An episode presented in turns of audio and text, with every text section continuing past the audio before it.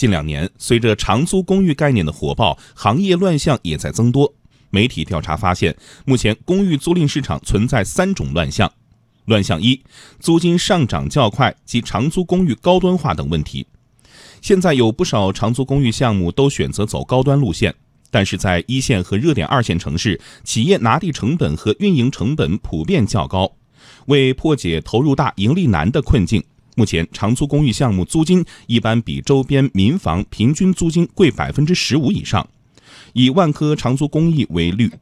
月租金在一点五万元到一点八万元，租期最长十年；而同一地段一百三十多平方米的普通三居室的租金在八千元左右。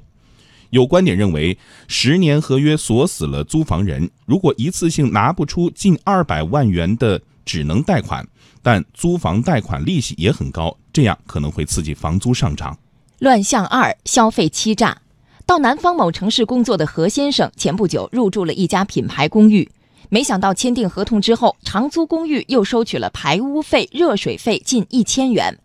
何先生说，这种行为涉嫌消费欺诈。合同上写的房租一个月两千三百元，实际花了三千三百元都不止。乱象三，黑中介乱象仍屡禁不止。在北京租房的张女士，从一家中介处租到一套小两居，以押一付三的方式交纳了近万元租金。可是刚住进去一个月，中介就通知她，房东要将房子收回，并且以各种方式威逼她退房。等张女士报案后，才发现是黑中介。专家点评：尽快建立长效机制，让百姓愿意租房住。点评专家。我爱我家集团市场研究院院长胡景辉，第一个方面，你要明确相关的一些法律法规，因为现在关于租赁住房的法律法规相对还是比较薄弱的，承租人权利需要一些法律机制的保障。第二个方面，能够让更多的民间资本进入到这个长租公寓或者房屋租赁领域，包括发展 ABS 或者 REITs 这样的资产证券化市场，